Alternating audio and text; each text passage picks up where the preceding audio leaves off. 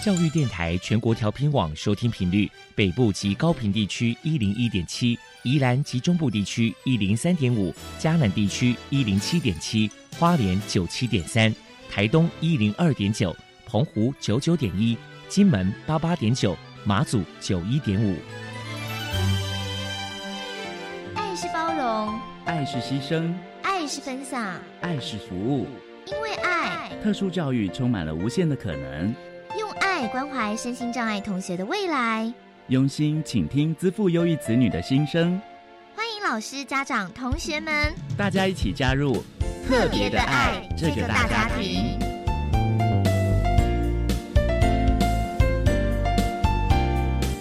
本节目由教育部学生事务及特殊教育司指导，国立教育广播电台监制。欢迎收听。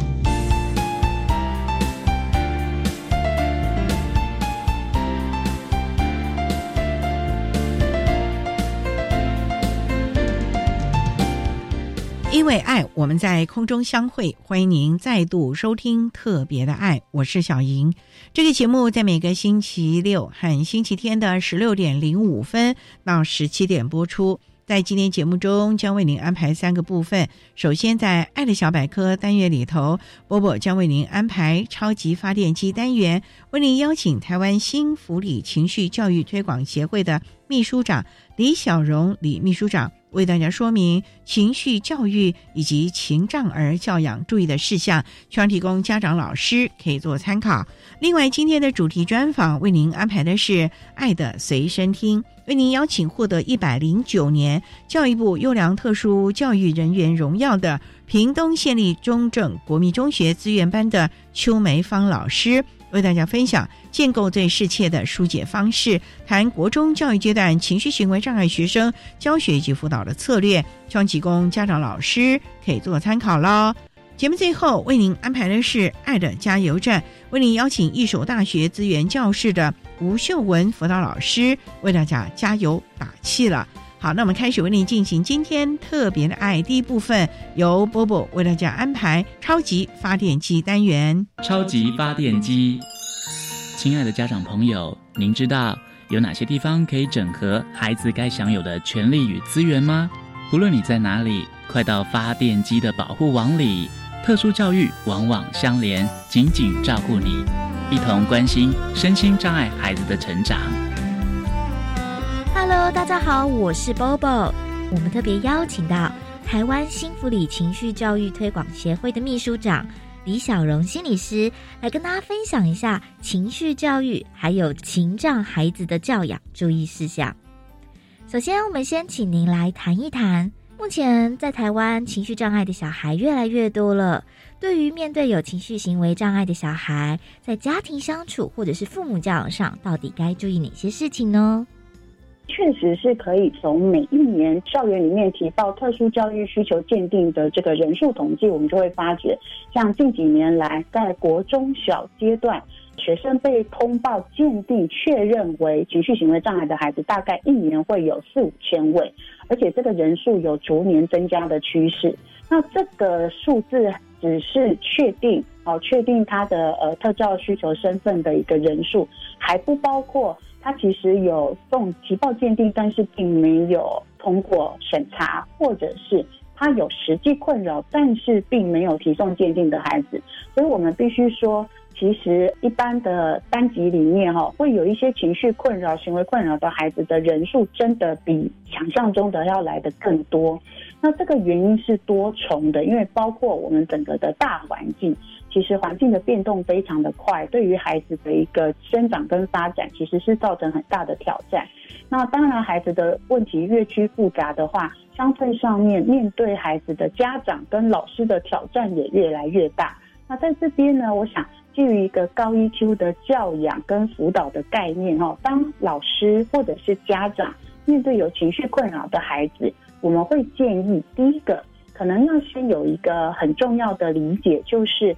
当孩子他是有一个情绪的困扰或者是情绪行为障碍的时候，那代表了他在情绪管理上面他面对了困难，他是有困难的，他不是要故意找我们大人的麻烦哈。因为当我们如果误解孩子是故意找麻烦的时候，大概就很难用比较稳定的态度跟有效的技巧来协助他们。第二个很重要，想要跟大家分享的概念，就是在协助这一群孩子的时候，要先处理心情，再处理事情。因为我们常常会发觉，孩子有一些状况，其实大人会很急于想要马上立刻把问题给解决掉。但是呢，因为这一群有情绪障碍的孩子，他们正在一个不稳定的情绪状态当中，对于大人所给予的指导，他其实他的。接收跟他的解读是非常非常的受限，甚至有时候会曲解，这个会造成更大的一个互动上面的困扰。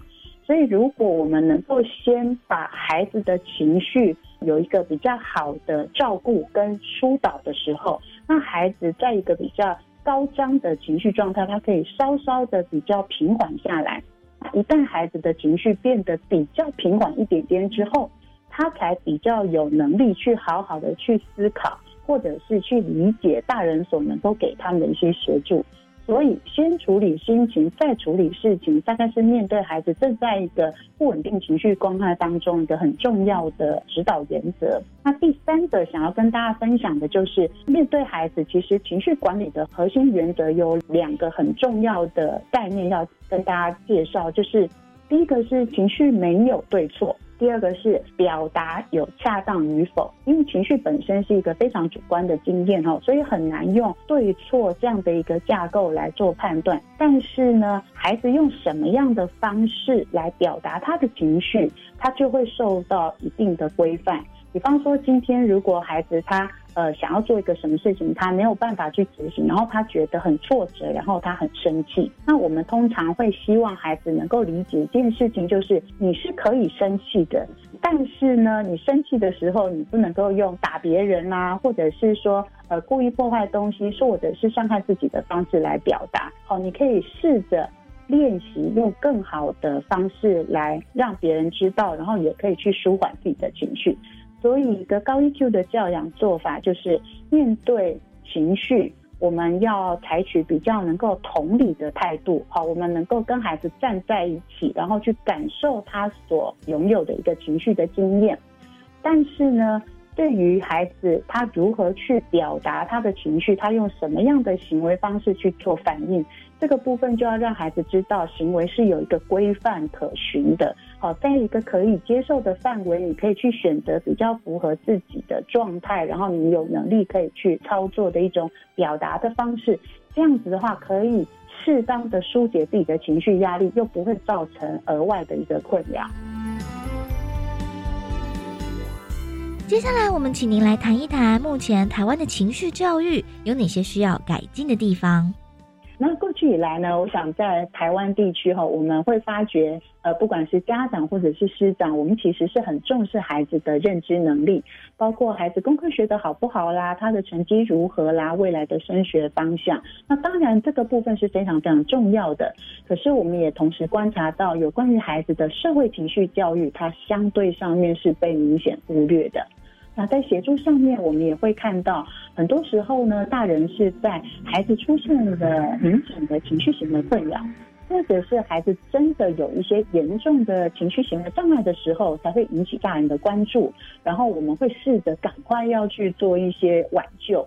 呃，不过在这种情况之下，我们会发觉孩子本身已经有受苦了，而且孩子身边的大人们，包括家长啊、师长，其实都要花费很多的时间啊、心力啦、资源去介入协助，而且这个效果很有可能是很有限的哈，因为常常都会是一种事倍功半的状态，我们会觉得非常非常的可惜。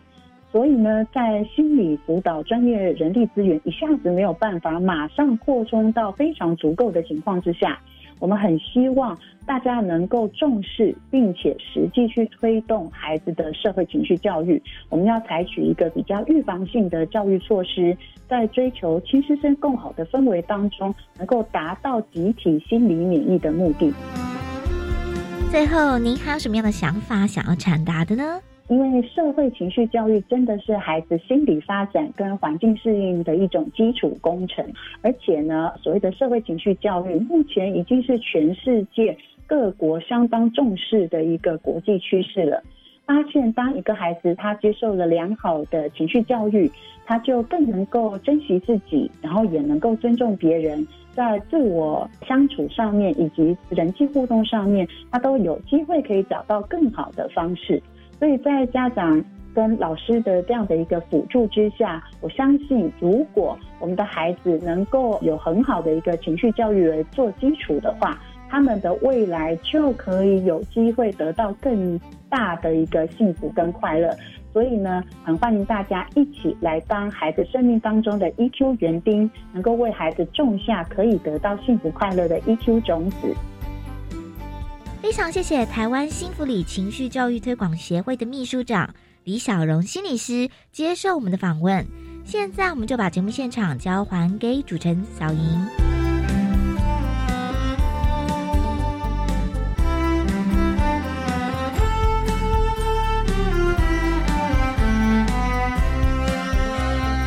谢谢台湾新福利情绪教育推广协会的李小荣秘书长以及波波为大家介绍了情绪教育还有情障儿教养注意的事项，希望提供家长老师可以做参考喽。您现在所收听的节目是国立教育广播电台特别的爱，这个节目在每个星期六和星期天的十六点零五分到十七点播出。接下来为您进行今天的主题专访，今天的主题专访为您安排的是爱的随身听。为您邀请获得一百零九年教育部优良特殊教育人员荣耀的屏东县立中正国民中学资源班的邱梅芳老师，为大家分享建构最适切的疏解方式，谈国中教育阶段情绪行为障碍学生教学以及辅导的策略，希望提供家长老师可以做参考了。好，那么开始为您进行今天特别的爱的主题专访，《爱的随身听》。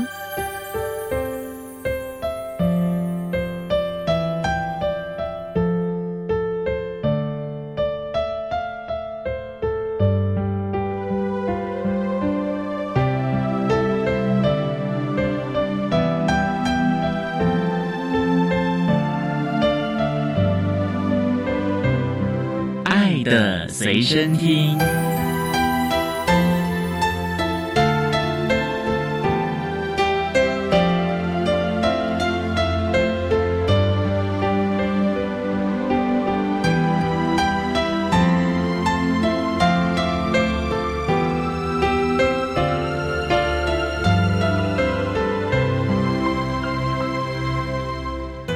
邀请获得一百零九年优良特殊教育人员荣耀的屏东县立中正国民中学资源班的老师邱梅芳邱老师，老师好，主持人好，各位听众大家好。今天啊，特别邀请老师为大家来分享建构最适切的疏解方式，谈国中教育阶段情绪行为障碍学生教学以及辅导的策略。那刚才介绍老师是屏东县中正。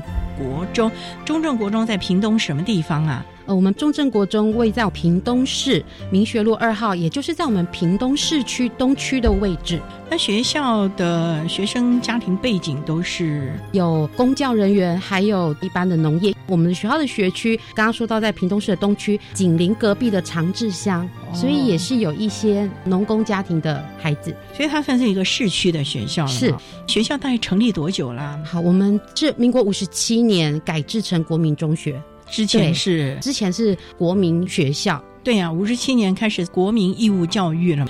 目前学校大概有多少个班级啊？我们学校目前大概在四十几个班级，学生的人数大概在一千五百多人，那也算多了。现在是少子化的时代。之前我二十二年前刚进到中正国中的时候，那个时候一个年级是三十三个班，哇，所以三个年级将近百班。现在大概只剩下五六十个班级，哇，那已经少了三分之一了。对，目前全校有几个身心障碍的孩子啊？身心障碍学生大概的人数是在八十人左右。那全校哦，全校包含就读集中式特教班、资源班，还有。少数在普通班接受特教服务的生障学生。那你的资源班是一般在普通班就学到您班上来的，跟我们集中式特教班是不一样的嘛？对，这两个不一样，服务的对象也不同了嘛？是啊。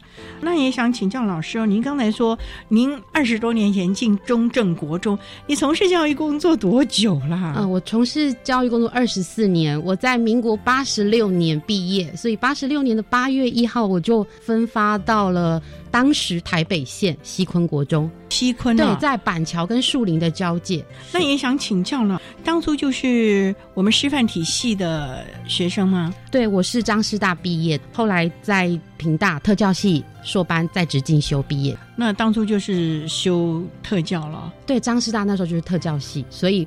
大学四年就是特教系，那我们算是蛮早期接受特教培训出来的老师，等于是二十八年前您就接触特殊教育了。对对对，八十三年进大学。那您当初怎么会想要选特殊教育？因为二十多年前，尤其二十八年前啊，特殊教育没有那么受到重视。特殊教育是最近这几十年来，尤其从民国九十八年再度修法之后，才慢慢的获得大家的重视。您当年可是超前部署啊！是，其实在我那个时候的学校教育背景下，我们都是填鸭式的教育。在那样的填鸭式教育的情况之下，我觉得一般的学生其实就已经读得很辛苦，更何况是一些特殊的学生。有一个很重要的契机，我的国中是屏东县立民政国中，民政国中它就有启人班。启人班他专门招收肢体障碍，当时很多小麻痹的学生，可他们智力正常哦。可是就是有所谓的启人班。我在国三的时候，我们班有一位启人班的同学，名字还记得很清楚，那我就简称他阿文。以前我们不知道那是在做什么，只知道说有一个他应该是脑性麻痹，有一个这么特殊的同学来我们班跟我们一起上课。我印象大概上了一个月，后来等我到大学念书，我才知道。当时应该有一点在推回归主流，其实已经是融合教育的前身。他的部分时间有到普通班跟一般的同学一起上课，所以那一次是我印象很深刻。我就觉得其实我不排斥跟这样的同学相处，所以我觉得他是我启蒙了。是，还有我在国中的时候有读到一本一个辅导老师写的书啦。当老师第一个家长的期待啦，我爸爸妈妈期待还是希望我们担任教职会比较有一个稳定的工作。在这样的期待之下，我对我自己的期待，我就觉得我想要当一个比较是辅导方面的老师，所以才进入了特教系，也很特别的一个机缘。好，我们稍待啊，再请获得一百零九年优良特殊教育人员荣耀的屏东县立中正国民中学资源班的邱梅芳老师，再为大家分享国中教育阶段情绪行为障碍学生教学以及辅导的策略。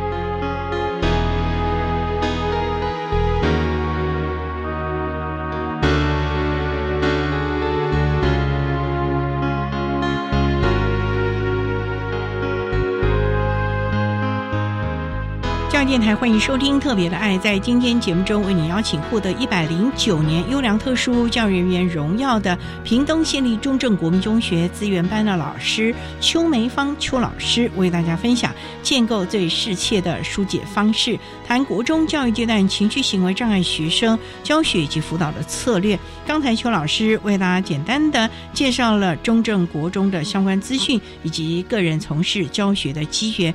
那想请教啊，您的。资源班大概目前有多少的学生？因为整个屏东中正国中才八十多位嘛，在你们资源班，你们是混龄式的教学了，因为七八九三个年级嘛。对，是我们资源班的学生人数其实都还蛮稳定的啦，大概都在三十五到四十人左右。哇，那也不少了耶！以我们学校的规模来说的话，这样的人数还算是一个蛮合理的。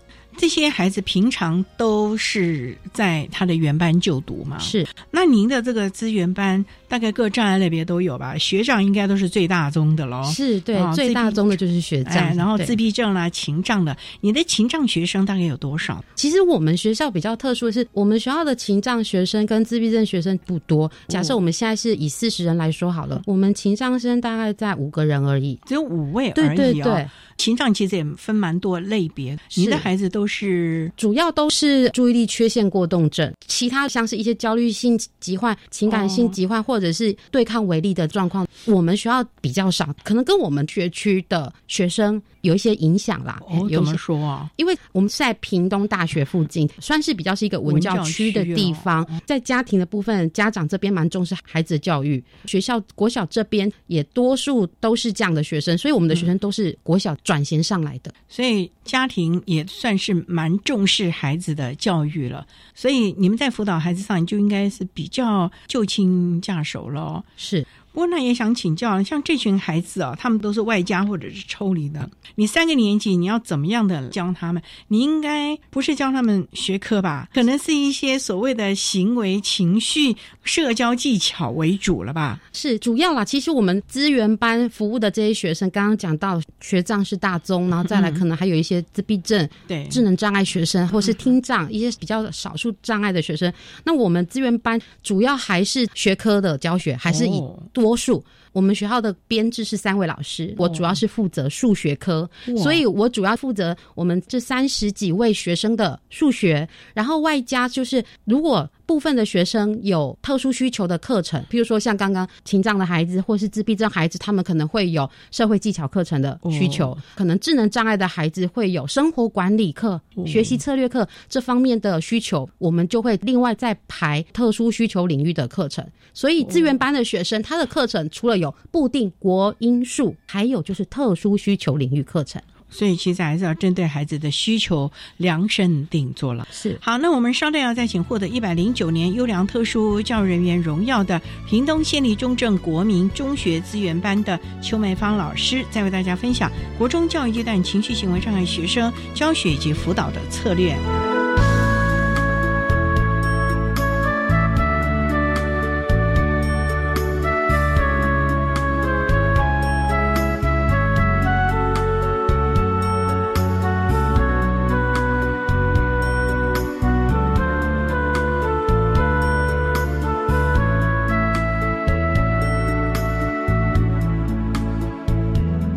各位听众，大家好，我是一百一十一学年度身心障碍学生十二年四性辅导安置总招学校国立和美实验学校校长吴新红，在此说明本次安置时程及注意事项。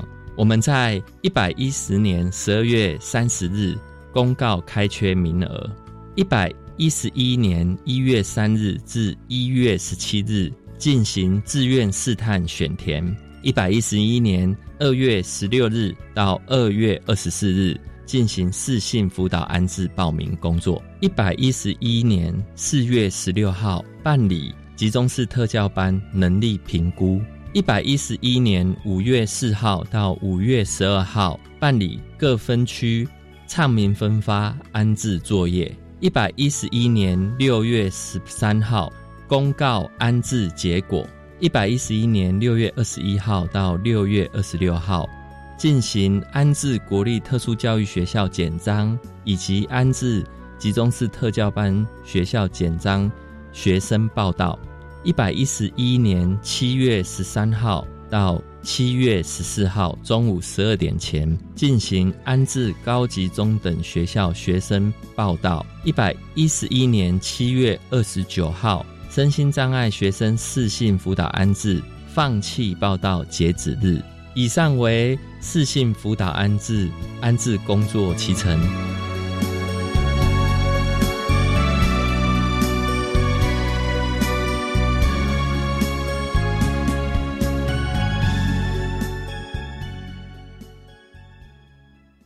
吼吼吼，Merry Christmas！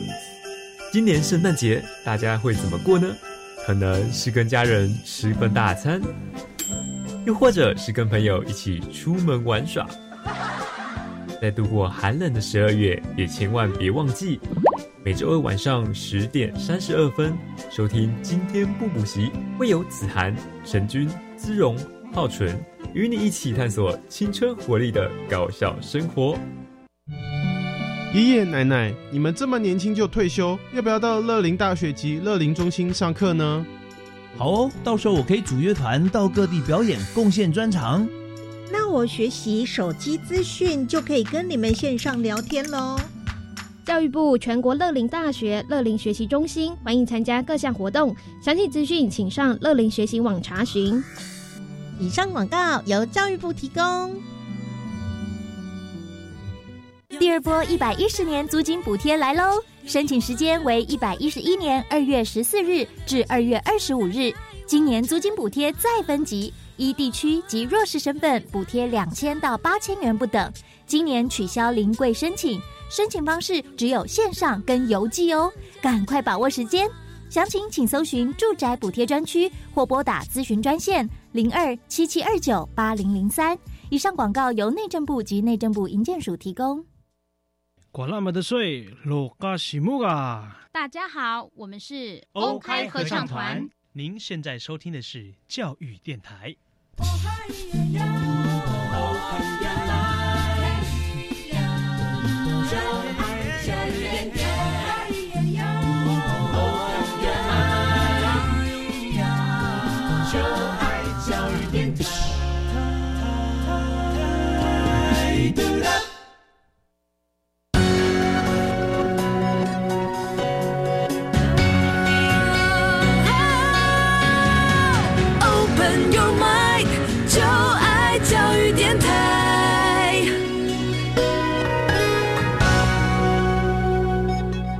电台欢迎收听《特别的爱》这个节目，是在每个星期六和星期天的十六点零五分到十七点播出。在今天节目中，为您邀请获得一百零九年优良特殊教育人员荣耀的屏东县立中正国民中学资源班的老师邱梅芳邱老师，为大家分享建构最适切的疏解方式，谈国中教育阶段情绪行为障碍学生教学及辅导的策略。那刚才在节目的第一部分，邱老师为他简单的介绍了。了中正国中的相关资讯以及资源班呢所提供的各项服务，那也想请教老师，因为资源班的孩子几乎都是外加或者是抽离式的到你的班上，他还有他原班，那这些孩子到了你班上，刚也提到了你会是负责他的数学还有特殊教育领域的课程吗？那这些孩子他们是混龄呢，还是你就七年级、八年级、九年级这样子来呢？因为数学每个年级要学。的领域不一样哎，是以数学来说的话，那当然还是要依照他们的年龄，就他们的年级来做分组的课程规划。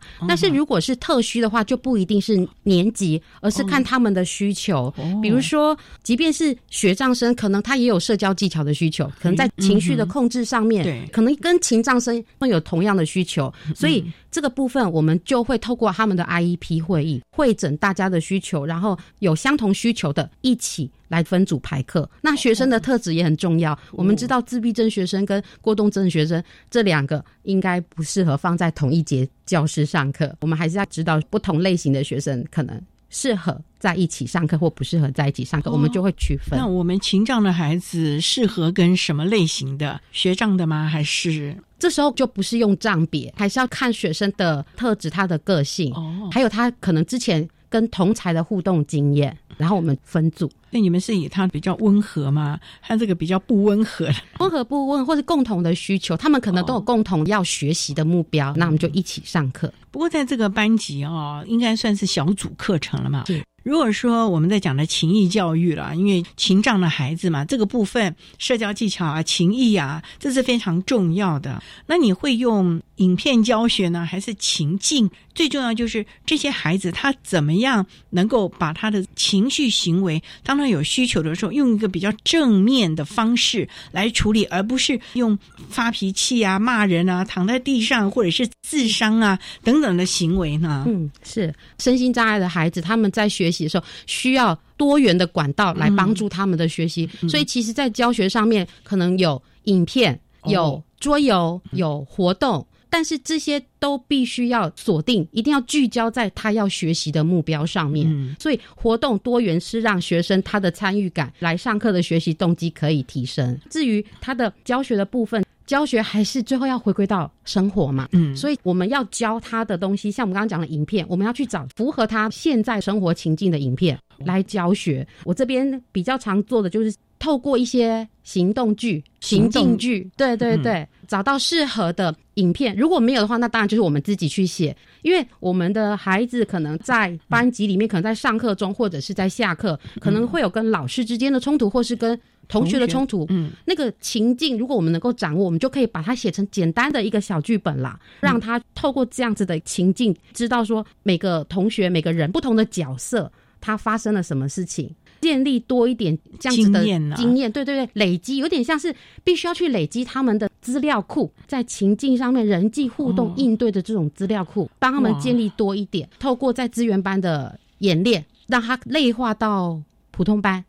回到普通班的时候可以应对，这都是非常艰巨的任务了，也考验了老师的创意啊。因为你讲的这个情境剧的啊，我也想请教，因为你的学生啊都是从原班过来的，您教了他这么好的策略，那他回到原班如果。不能运用，那你不是前功尽弃吗？因为原班老师、科任老师可能都不知道您教了他什么，他原班的同学可能还是用原来的模式啊。那你要怎么去做这样的一个沟通，让他也可以回去能够适度的发挥，或者是演练一下、表现一下你教他的技巧啊？是这个部分，在起初我们在定 IEP 的时候，我们就会至少告诉导师，这个学生我们这个学期我们根据他的需求所设定的目标。当然，我们的课程规划一定就是一个单元一个单元，所以每个单元这个学生他要学的，他回去班上一定有一个叫做行为检核表。其实我们的教学会搭配行为检核，这样才会知道他所学的回去班上到底有没有用，这样的策略到底有没有效。所以教学跟回去的执行一定是一个连续的滚动的修正。再来就是同才很重要，对哦，对同才非常重要，是因为有些孩子他很认真，老师教的这些步骤，譬如说当生气的时候我们要怎么做，我们需要深呼吸，我们要放松，他都知道这些冷静的步骤，他可能都说得出来。嗯，可是当下在情境的时候。他也许理智上面真的还是没有办法马上把所学的这些步骤记起来，也许他可能就还是照他原本的反应、原本的行为去做。这时候我们要不安装班上同才，我们在事先有告诉他，这个同学他现在目前学到的这个东西，这些步骤，如果他在生气的时候，你可以提醒他。所以同才非常的重要，对，那当然老师也是。所以老师在课堂上能够去观察到学生可能有一些先兆行为出来了，我们就会教老师，这时候你可以怎么做？我们就预防胜于治疗了。对，让老师跟同学大概都知道，我们可以在事件发生当下的时候，可以怎么去提醒学生，帮助他把那个要做的行为。做出来，这点非常的重要。最重要的就是原班同学和老师的支持度了。好，那我们稍待要再请获得一百零九年优良特殊教人员荣耀的屏东县立中正国民中学资源班的邱梅芳老师，再为大家分享国中教育阶段情绪行为障碍学生教学及辅导的策略。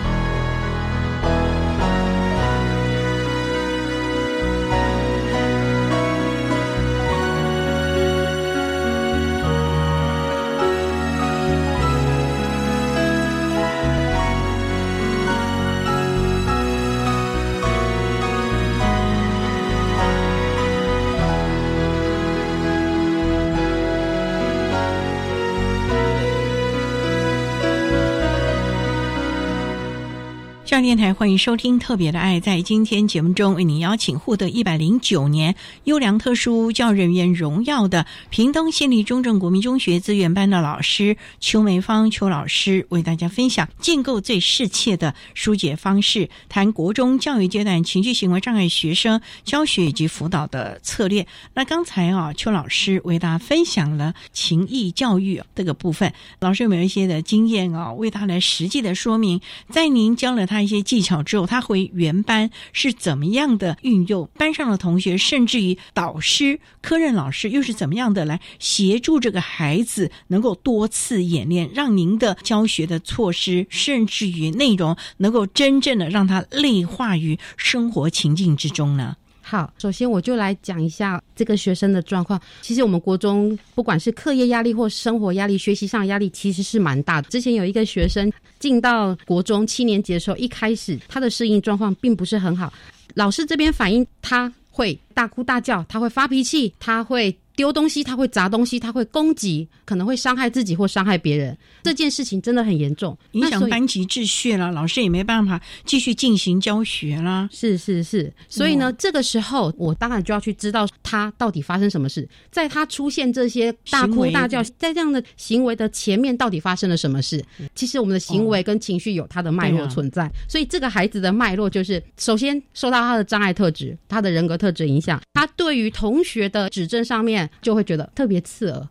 他对于请安静，不要讲话，即便同学这样跟他说，他可能都觉得哇，好刺耳。对他来说，那个强度是很强的。所以呢，他因为被同学制止，心情大概就不好了吧？心情不好的时候，他就会有一些碎念。上课你碎念，老师会怎么样？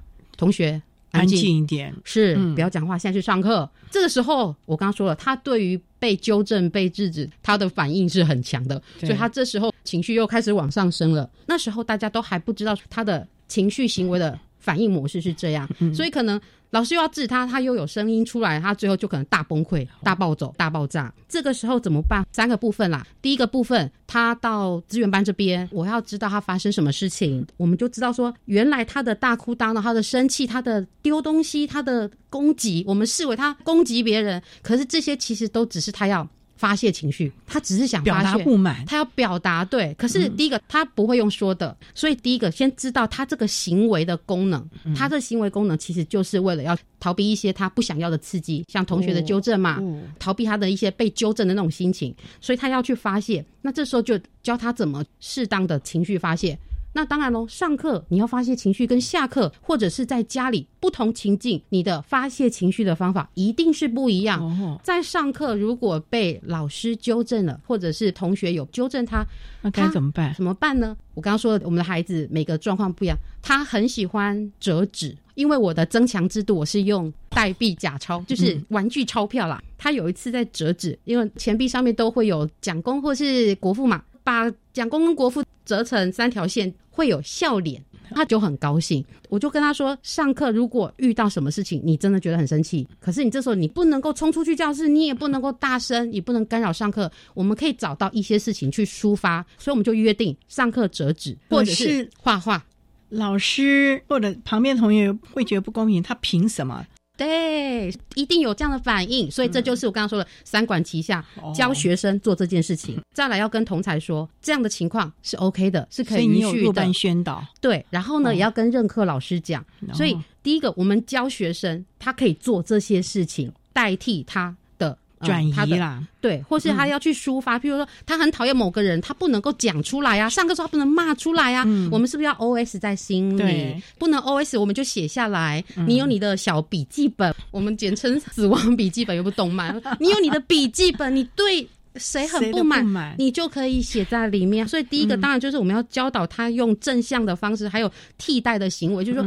这个行为必须要能够取代他要表达愤怒。今天我教他，你就看书啊，他又讨厌看书，他已经很不高兴了，你还叫他看书。那不就是有点像火上加油？所以就是要有一个能够替代他原本这个功能的行为。再来就是让老师知道，刚刚讲到他的情绪行为有他的脉络，他被制止、被提醒、被纠正的时候，他开始会心情不好，他可能会碎念，嗯，碎念完之后又被纠正，声音又越来越大。所以如果老师可以在他前面知道在碎念的时候，就可以提醒他。同学，你可以先做一下事情，缓和你的情绪，可以提醒他，然后提示他那个正向的行为。再来就是也要教同学怎么跟他讲话，譬如说要提醒他安静。我刚刚说我的那个学生啦，他对于人家提醒的声音真的觉得特别的刺耳，这种声音他就很敏感，所以这时候呢，我们就要发展出视觉的，就请他周围的同学，我们的特教学生的周围的同才哈，还是要刻意安排一下。第一个比较不受他影响的，然后再就是说学生比较能够接受的，所以就是从用说的，请你安静，改成用手势，或者是我们做一张卡片，视觉提示“安静”两个字，就是。换一个方式去跟他说，让他比较能够接受。那当然，他之所以会被纠正，一定是本来可能要带什么东西没有带到啊，所以他本来欠缺的能力这个部分，我们就还要再去教他。所以其实行为应该是最后了，他前面的原因那个症结点还是必须找出来。找出来之后，教他他该要有的能力，情绪的行为教他怎么去反应。在中间的这个流程，任课老师跟。同学。同学都要把他安排好，那所以针对这个学生，我们就会开个案会议，把全部的老师、任课老师、他们班的所有科目的老师都找来说他的状况。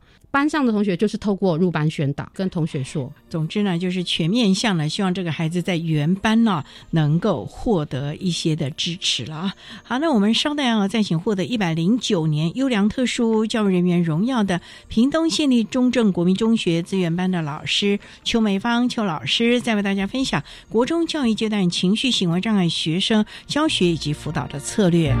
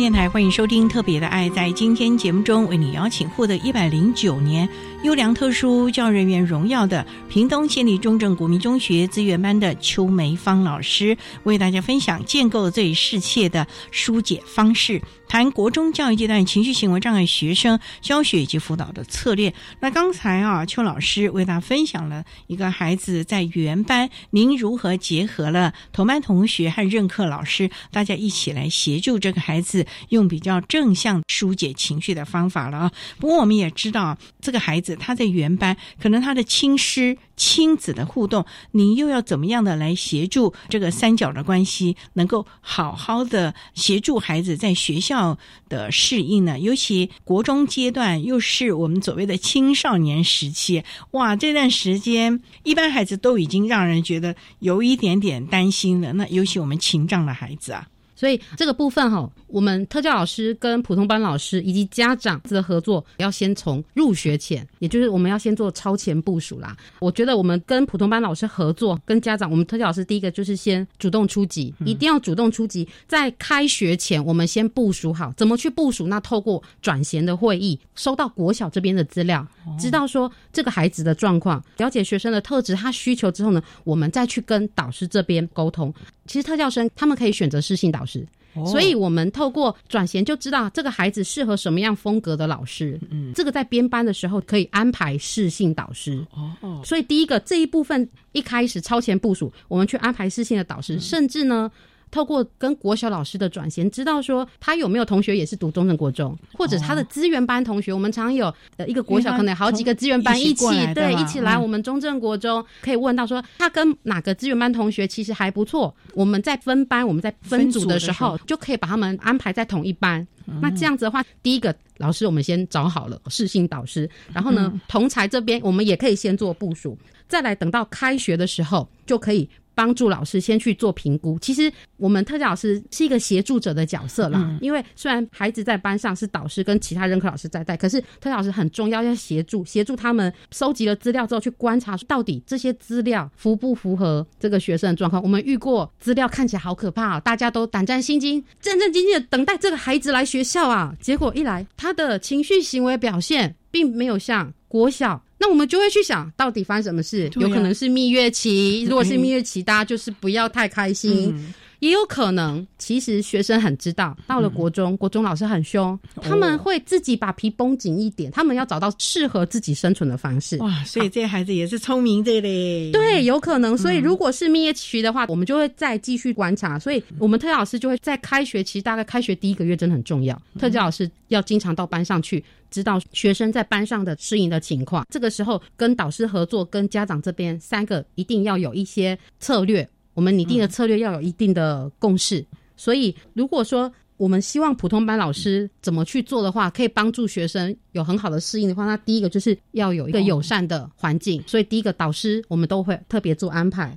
再来的话就是环境的一些调整，包含他的教室的环境。所以有些学生如果他比较容易分心，我们都知道他可能放在教室的前面。如果有的学生比较会暴冲，情绪一来可能会比较暴冲，这时候我们当然就不要放在门口，我们可能就是放在教室比较里面的。对对对，那他周围的同学也一定要做安排，所以知道学生的个性，然后再去帮他把周围的环境做好。还有一件很重要的事情，刚刚讲入班宣导嘛，它有两种啊，一个叫做预防真实的入班宣导，一个是事后性的入班宣导，也就是说事情发生了，我们才做入班宣导。其实这个时候已经有点亡羊补牢了啦，所以一开学能够做这种预防针式的入班宣导，会是很好的。那这个部分到底要宣导什么内容，都一定是跟导师还有家长沟通讨论。所以入班宣导找到同才小天使协助，再来就是在教学上面啊，要跟任课老师讲这个孩子的能力现况是怎么样，去做一些调整。譬如说有些情障的学生。因为注意力缺陷过动症，他可能在书写上面是他比较痛苦的地方。今天如果老师的作业可以减量，我们国中有时候可能会有那种罚写的状况。对，但是我觉得该罚的还是得罚，但是可以做调整。譬如说，班上同学可能一题要写三遍，可能这个孩子因为他书写上面的困难，因为注意力缺陷过动症，精细动作上面的困难，书写上面有困难，我们就可以帮他去调整，可能只要一遍就可以了。所以在教学上面去调整，老师给他一个合理的教学目标。再来在行为管理上面，第一个班规当然就很明确，那班规是否全班？对，所以其实老师在定班规的时候，就可以把我们希望这情障生他要的班规，其实其他学生也可能也需要学，所以班规还有个人的规定。都可以在这个时候来做。如果说家长这里啦，其实我觉得家长有一个很重要的一件事情，家长稳定，孩子就会稳定。所以孩子的作息时间很重要，跟他的情绪是有关系的。所以呢，家长给孩子一个稳定的作息，如果可以的话，真的运动很重要，兴趣很重要，能够把他孩子的优势发现出来，能够找到他的兴趣。孩子找到他的兴趣，他有想做的事情。他会有他的目标。我刚刚讲那个学生个案，他在八年级的时候，因为他以前就很爱玩电脑，我们都很多小孩都爱玩电脑。可是呢，他后来加入了我们学校的电脑社，居然找到了他制作影片的兴趣。他现在有在 YouTube 上面上传影片，哟，不错。对，那很明显，他从八年级之后，他的。情绪行为的状况频率会比较缓和，因为他找到他的兴趣，他地方去专注了嘛。对，没错。虽然可能在班上的课业啊，还是会有一些压力，但是他找到他一个很重要的目标，所以孩子的兴趣，然后运动真的很重要。这个是家长一定从小啦，其实我们已经到国中了，家长在孩子从小一定。要找到兴趣，然后呢，建立运动的习惯，训练他生活上面做家事的这些能力，然后稳定的一个生活作息会比较有帮助。所以我想这些啊，都是我们家长怎么样跟老师一起讨论合作的部分。其实我们的目标都是为了孩子，希望他的情绪能够稳定，起码在求学的时间能够好好的学习该有的能力。当然了，也要能够了解孩子的优势能力在哪些地方，适当的予以鼓励，让他有成就感。相信对孩子的情绪稳定是有很大帮助的啊！提供大家做个参考。那今天呢，也非常的谢谢获得一百零九年优良特殊教人员荣耀的屏东县立中正国民中学资源班的老师邱梅芳邱老师，为大家分享了国中教育阶段情绪行为障碍学生教学以及辅导的策略。非常谢谢邱老师的分享，谢谢您，谢谢主持人。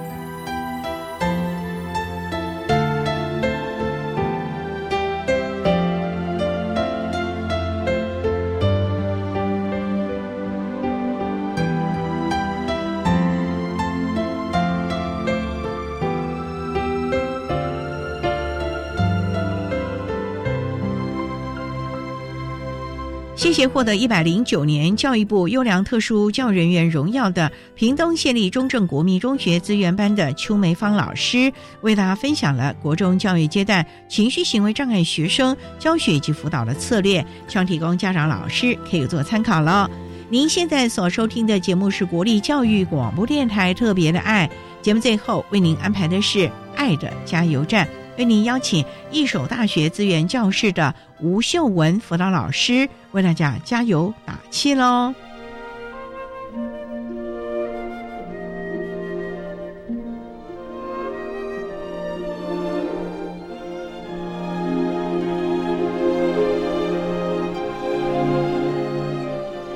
爱的加油站。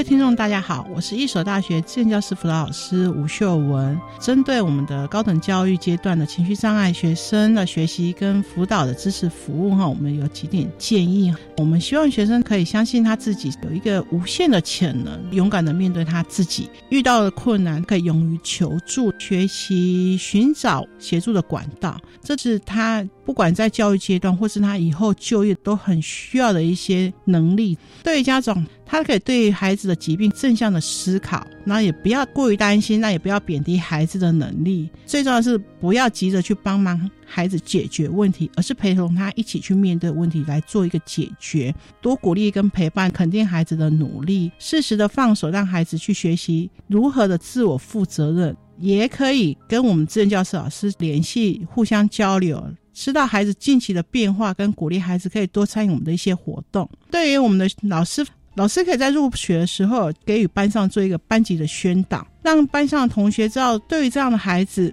不用去害怕他，了解他之后可以给他协助，也可以跟他一般的朋友这样子去互动，因为他就是一般的孩子而已。以上跟大家分享。